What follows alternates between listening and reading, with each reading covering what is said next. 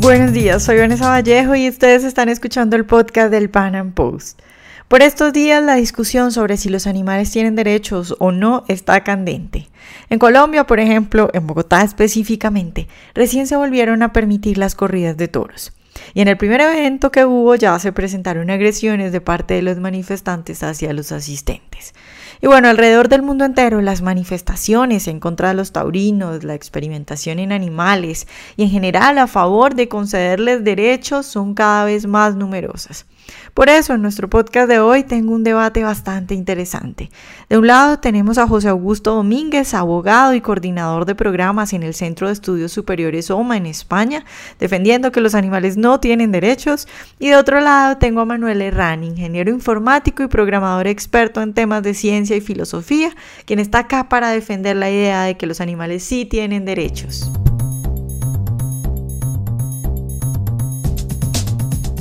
José, buenos días y muchas gracias por estar hoy con nosotros.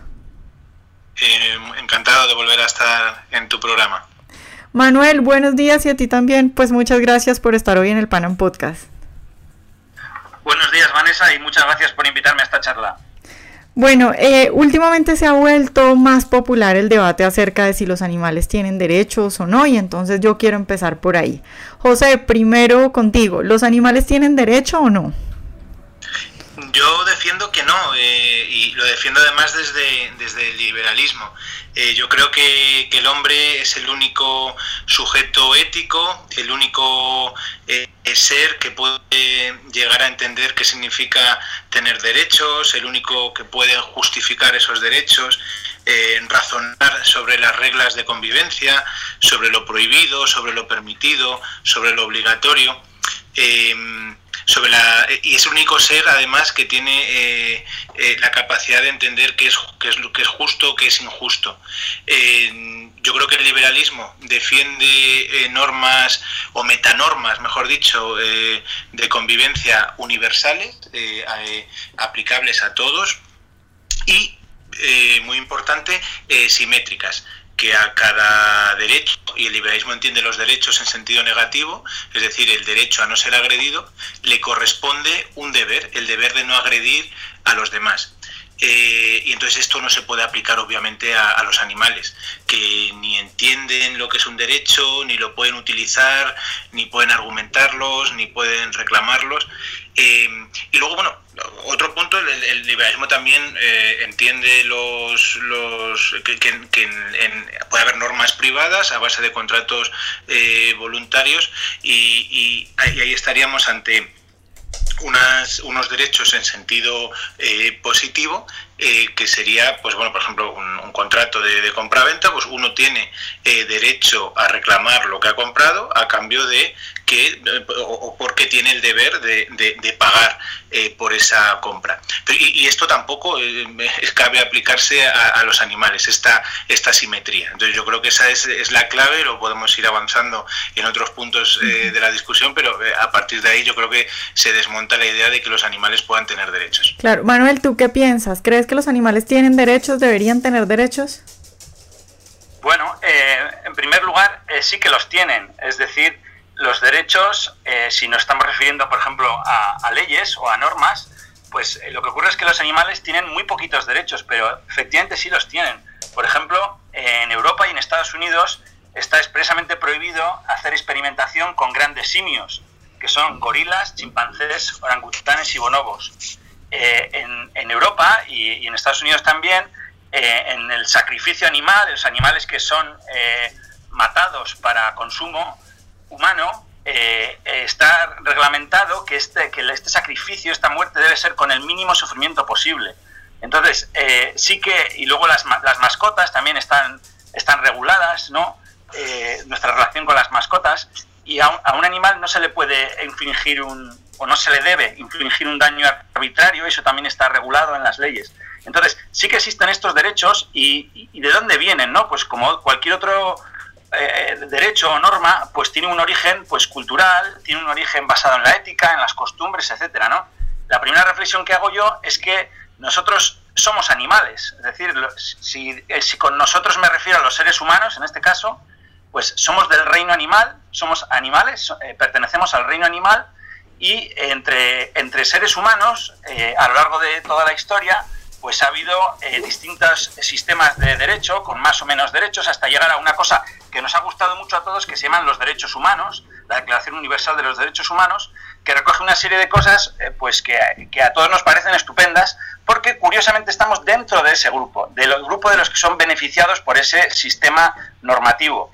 Eh, pero si vamos al, al, fondo del asunto, ¿quiénes serían susceptibles de tener derechos?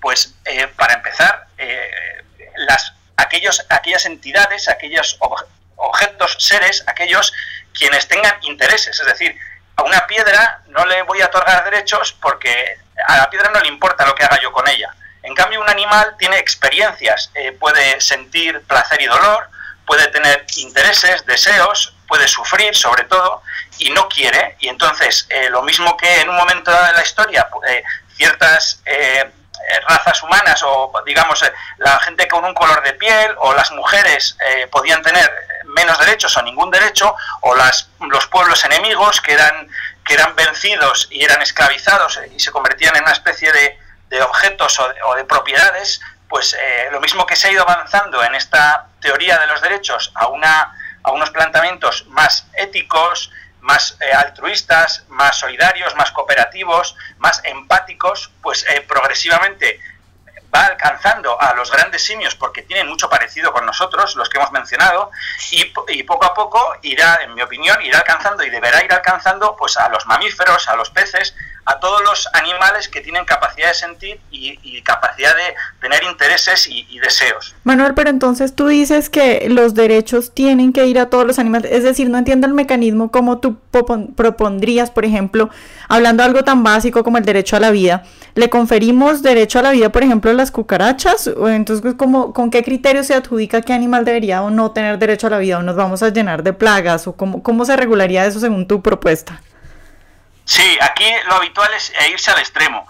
Eh, es decir, ¿por qué, ¿por qué concedemos derechos a los seres humanos? Porque podemos, porque al menos somos capaces de idear mecanismos en los que poder vivir en convivencia los seres humanos sin agredirnos. Luego en la práctica no se cumple, existen muchas agresiones y guerras, pero como podemos observar todos, y entre otras cosas gracias al liberalismo, con el que estoy de acuerdo en muchísimas cosas, y gracias al comercio, y gracias a a la apertura de los mercados hay cada vez más bienestar, más riqueza y podemos convivir en paz porque no necesitamos invadir a otros eh, para robarles su territorio ni otros invadirnos a nosotros. Entonces, a medida que, el ser humano y los individuos tienen más y más bienestar, son capaces de tener comportamientos, como digo, más empáticos y más eh, incluso altruistas con otros individuos porque, porque están bien y quieren que los demás también estén bien, se ven reflejados en esos y les van concediendo esos derechos. Entonces, no digo que que esto se puede hacer de la noche a la mañana, pero que progresivamente, a medida que somos ricos, porque lo somos y, parece que lo vamos a ser cada vez más, podemos ir progresivamente otorgando estos derechos a otros individuos, especialmente, por ejemplo, a los que más sienten y especialmente a los que más sufren. Es decir, yo empezaría por, eh, por regular el tema de la, de la, experimentación, por ejemplo, y regular el tema del, del sacrificio animal y yo iría lo más rápido que pueda en esta progresión, pero lo más rápido puede, puede no ser de la noche a la mañana, y creo que no es de la noche a la mañana. Creo que en esa, en esa progresión habría que empezar por lo más prioritario, los seres que son más parecidos a nosotros que más sienten, como los grandes simios, que ya se está haciendo, los mamíferos en general, y especialmente en cuando están en las situaciones peores, cuando más sufrimiento pueden tener. José, ¿tú ves viable esto De, de, de, ponerle derechos a alguien que no puede tener deberes, que no tiene responsabilidades y que ni siquiera puede expresar eh, pues su, su voluntad? Sí, eh, sí, sí, me, gustaría hacer aquí una serie de, de, comentarios. Eh, bueno, en primer lugar, y, casi a modo un poco anecdótico, pero como, como Manuel ha hablado de, de los, de los simios, no, no, sé si habéis estado al tanto, una noticia que se publicó en el país, el, el diario español de, de, mayor tirada, eh, hace apenas unas semanas, hablaba de, de un estudio en, en la sabana de, Senegal, eh, en el que bueno eh, había habido una lucha de poder entre unos simios, entre eh, una banda encabezada por un tal Fouduku y otra por Mamadou, y acabó la cosa, y leo textualmente, con que al alba uno de los chimpancés encontró el cadáver de Fouduku con, con, severos desgarros en el cuello y en un pie, que probablemente causaron que se desangrara. Además, tenía los dedos destrozados, supuestamente debido al esfuerzo de sus atacantes para sujetar sus extremidades adentelladas mientras le mataban. Eh, yo me gustaría preguntar a Manuel que, eh, si Fouduku eh, tenía derecho a, no ser agredido y qué hacemos con el plan de Mamadou que, que incitó este asesinato. Ya, pues imagino que compartes conmigo la visión de que, de que no existe el derecho natural. El, derecho es, es, una, es, un, es una creación eh, y si lo hacemos nosotros, eh, los seres humanos, es una creación de los seres humanos. Entonces, eh, efectivamente, yo creo que como tal, de forma natural, no existe un derecho a la vida, no existe un derecho a no sufrir, no existe nada de eso. nosotros hemos sido colocados aquí en el universo, seguramente por, por azar, a, partir de recombinaciones de material genético, mutaciones, etcétera, y, aquí estamos. Y resulta que, somos, eh, pues ya digo, estas creaciones del universo, somos eh, sintientes, tenemos capacidad de sentir y, nos duelen las cosas. Y uno, efectivamente, en la, en la naturaleza, pues hay unas situaciones horrorosas de muchísima eh, violencia, hay ataques, la naturaleza es un, es un contexto horroroso. O sea, la naturaleza, para mí, eh, es algo eh, que, tenemos que modificar porque es algo que amenazante para, para los, los seres humanos. Habría que regular eh, estas luchas de poder entre simios, habría que regularlas de alguna manera. Bueno, yo lo veo como, como una lucha de, de, dos, de dos seres humanos. Imagínate dos seres humanos que empiezan a, a matarse a golpes o dos niños en el patio del colegio pues hasta cierto punto uno dice, mira, no intervengo porque es mejor no intervenir. Porque dos niños se pelean, pues tienen que aprender y tal. No, el, la cosa va más, pues uno tiene que intervenir porque entre, están matando, ¿no? Pues me, me parecería lo, lo ético y lo moral intervenir, sí. Sí, no, una lucha entre seres humanos, pues, las, normas de estas metanormas del liberalismo lo que establecen es bueno, pues el principio de agresión, si si si, si uno ha agredido a otro, pues ese, esa persona agresora pues debe ser castigada y tal, pero con, con, con este en esta lucha de, de, simios sería complicado, pero bueno, no tampoco es cuestión de quedarse en, esta anécdota. Sí, me, gustaría señalar también algo que ha comentado Manuel a mi juicio erróneo, que es confundir derechos con legislación. Dice que los animales tienen derechos porque no sé qué parlamento de qué país los ha reconocido, eso es pura legislación. ¿eh? La legislación de aquí en España también reconoce mi derecho a, a la educación o a la sanidad y eso simplemente es que yo tengo el privilegio de que otros me paguen a mí la sanidad y la educación, pero no es ningún derecho. Los únicos derechos, como he comentado al principio, son los derechos que uno tiene eh, y si son naturales eh, porque no los concede nadie sino que uno los tiene desde que nace eh, a no ser agredido. Es el único derecho los, los, derechos en sentido negativo y luego los derechos que uno vaya adquiriendo firmando contratos libres y, voluntarios. Pero eso no es que nos lo conceda nadie sino que, que eso se tiene por, el, ser humano de, de, manera natural. Y luego cuando hablas de eh, eh, que somos animales, eh, sí, bueno, en un sentido amplio sin duda, pero claro, mm, la diferencia con el resto de animales no es de grado, como si puede existir entre, entre, los, entre las distintas, entre el resto de especies animales, que, que bueno, unos pueden tener, sentir más, otros menos, y podemos establecer una gradación, pero la, pero nosotros, la, diferencia con el resto es, es, de naturaleza, somos un ser eh, inconfundiblemente distinto al resto de animales. Que, los animales, eh, eh, pues es verdad que pueden sentir miedo, placer, dolor, pueden sufrir, y nosotros además de eso, pues mm, lo que nos diferencia es, pues bueno, pues tener una memoria del pasado, tener proyecciones hacia el futuro, eh, ser capaces de reconocer a otros sujetos como portadores de, derechos, ser y ser conscientes, tener un conocimiento reflexivo de la realidad y de la naturaleza ese punto es lo que nos hace totalmente distintos y que en parte, aunque no solo por eso, explica bueno que, que, sí seamos los únicos que tenemos eh, derechos y que el resto de, especies animales no los tengan. Bueno, yo quiero eh, aterrizar. Este, este Manuel, permíteme un momento.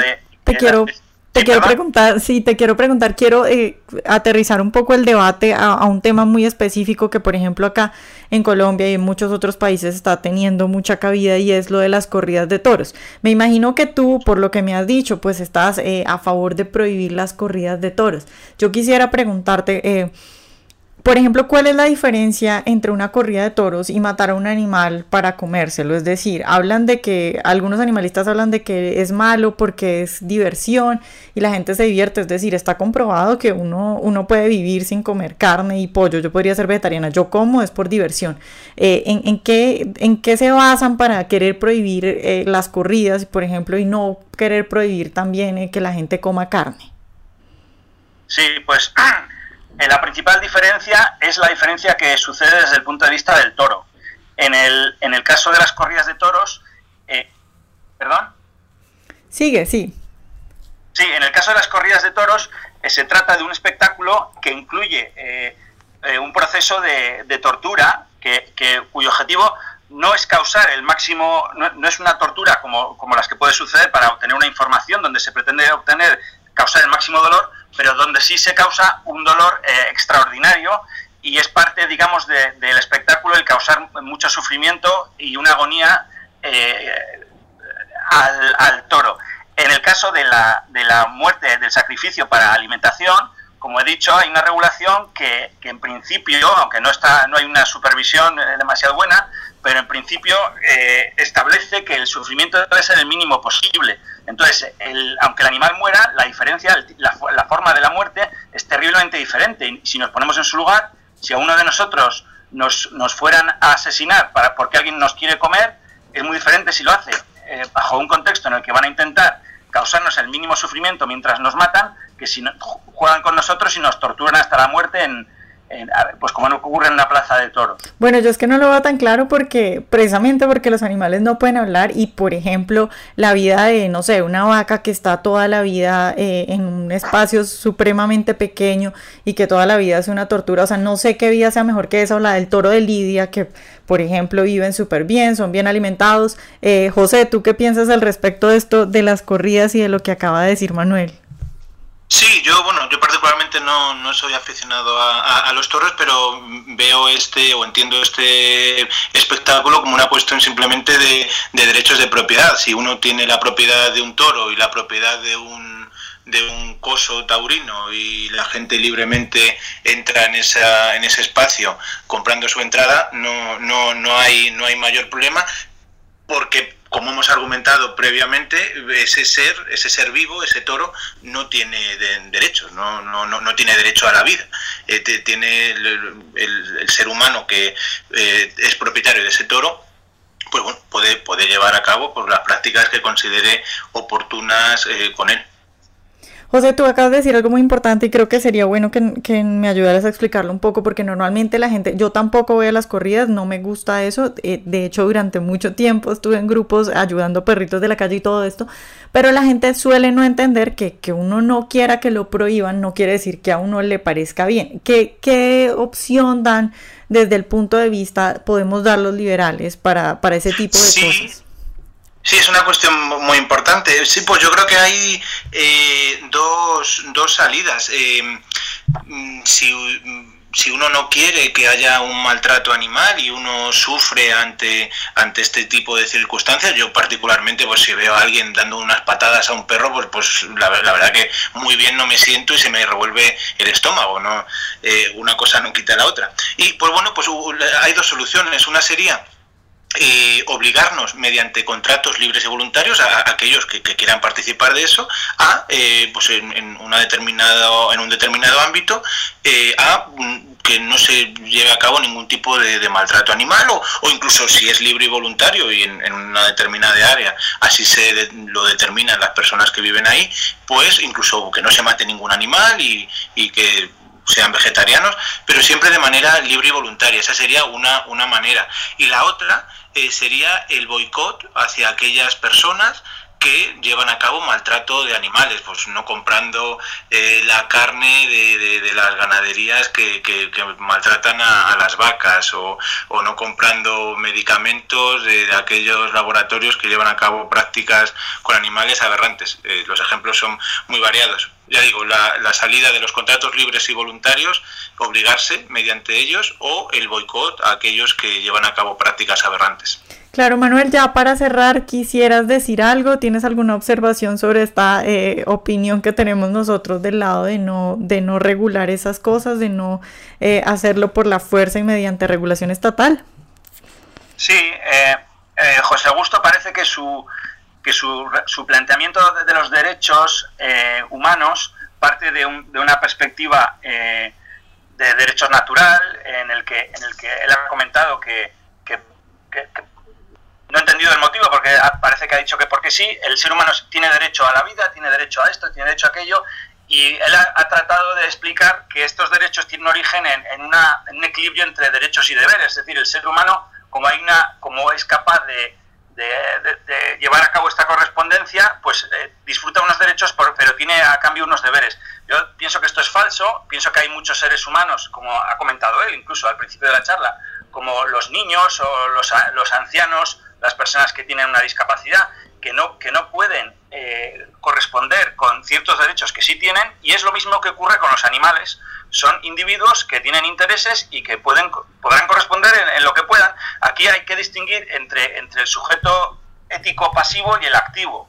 Es decir, hay unos que podemos ser sujetos eh, activos y reconocer lo que está bien y lo que está mal y actuar, y hay otros seres que igual reciben derechos de forma pasiva y no tienen capacidad moral para, para ser más activos, eh, pues eh, como ocurre con los niños y los protegemos, ¿no? Por lo mismo que protegemos a los niños humanos, pienso que a, las, a, los, a los perros, a los gatos, a los corderos, a las vacas, pues que tienen experiencias, que sufren dolor, que tienen empatía, que son capaces de, de sentir emociones, de sentir cariño, de sentir entre ellos, ¿no? De sentir afectos, pues debemos también protegerles. Eh, Vanessa, permíteme aquí aclarar eh, algunos puntos porque me parece muy importante lo, que ha comentado Manuel. Eh, vamos a es que es la típica salida que se suele decir de bueno que hay seres humanos que no tienen deberes y sí y sí derechos. Bueno, esto en todo caso esto es, sería en todo caso una, una excepción que no anularía la, la, norma general, pero es que no es así. Los derechos tal y como los entiende el liberalismo, o sea, estos seres humanos, eh, sí tienen derechos y deberes tal y como los entiende el liberalismo. O sea, una persona loca, eh, si tiene el derecho a no ser agredido, tiene el deber de no agredir.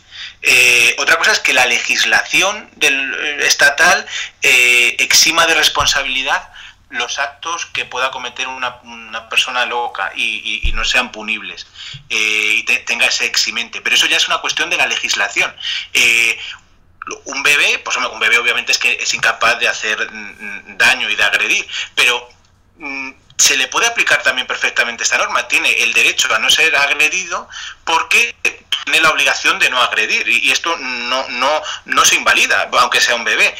Además, un bebé, eh, con el paso del tiempo, va a llegar a ser un adulto y o sea, es, un adulto en potencia y, una, y por tanto una persona con derechos y deberes. Yo creo que eh, utilizar este argumento es un tanto eh, falaz un animal nunca lo va nunca va a poder llegar a, transformarse en alguien que pueda entender los derechos y deberes como sí ocurre con el caso de, los niños pero ya digo más importante que eso todavía es es entender que, en esta concepción universal y simétrica eh, sigue siendo aplicable a una persona eh, en coma a un loco o a un niño Claro, bueno, muchas gracias a los dos por estar hoy con nosotros y bueno, tal vez hagamos una segunda parte de este debate para seguir hablando al respecto. Muchas gracias, Manuel. Gracias, Vanessa. José, muchas gracias a ti también. Gracias. Bueno, sobre este tema definitivamente hay mucho por decir. Acá hemos tocado solo una punta del debate. Yo cerraría diciendo dos cosas y esto pues ya es mi opinión al respecto del tema. La primera, llamar la atención sobre la imposibilidad de otorgarle derechos a los animales, tal y como lo proponen algunos animalistas. Lo complicado que sería. No sé, por ejemplo, cómo eh, una rata o una cucaracha podrían tener derecho a la vida. Es decir, cómo discriminan eso, porque a algunos les parecen más bonitos los toros, entonces de pronto esos animales que les parecen más lindos, esos sí tienen derecho a la vida, pero entonces una rata y una cucaracha no, eh, o le damos derechos a la vida a todos y entonces la gente no podría matar ratas y cucarachas y nos llenaríamos de plagas. De otro lado está el hecho de que los animales no pueden expresar lo que quieren, que además es que no lo saben porque no son humanos, no razonan al respecto como lo hacemos nosotros, y darle derechos a alguien sin voz eh, implicaría que nos tocaría nombrar a alguien que hablara por el animal, que decidiera qué es lo que el animal quiere. Entonces ahí entraríamos en un conflicto porque, por ejemplo, podría salir alguien a decir, bueno, es que la vaca sí se puede matar, pero tienen que hacerlo bajo ciertas normas para que ya no sufra tanto. Eso es lo que la vaca quisiera. Y saldría de pronto otro animalista a decir, no, pero es que lo que la vaca quisiera, el derecho a la vaca es el derecho, el derecho que tiene la vaca es el derecho a la vida y entonces lo que ella quisiera es que no la maten y no se puede matar. Entraríamos en un conflicto, en una discusión permanente sobre qué es lo que quiere ese animal, cuál es el verdadero derecho del animal, porque el animal ni siquiera puede hablar. Y bueno, eh, por último, que alguien se oponga a regular estas cosas y que más bien abogue por los derechos de propiedad, pues no quiere decir que uno quiera que maltraten a los animales. Yo personalmente no voy a corridas, no me gustan, pero reconozco el peligro de abrirle la puerta a unos cuantos para que decidan qué debemos hacer y qué no respecto a los animales. Porque yo como persona que consume animales, que come pollo, que come res, pescados, no veo cómo puedo decirle a alguien es que usted no puede matar a un toro. Eh, no veo cuál es la diferencia ahí. Se me hace que prohibir las corridas es abrir la puerta para que mañana nos digan que no podemos ser carnívoros, es avanzar en una agenda regulatoria y del Estado imponiéndonos cosas que algunos quieren. Es decir, ese es el camino, prohibir las corridas, por ejemplo, es el camino eh, para que unos cuantos a través de la fuerza coercitiva del Estado nos impongan lo que ellos quieren. Eh, aquellos que no les gustan las corridas, tal como a mí, pues primero dejar de asistir y, pues si quieren hacer algún tipo de activismo, desde luego pacífico, eh, intentando convencer a la gente, no a través de eh, la fuerza coercitiva del Estado. Como siempre, agradecerles por escucharnos y ojalá hayan disfrutado la entrevista y recordarles seguirnos en nuestro canal de YouTube para que puedan escuchar todos nuestros podcasts. Nos vemos en una próxima emisión del Pan Podcast.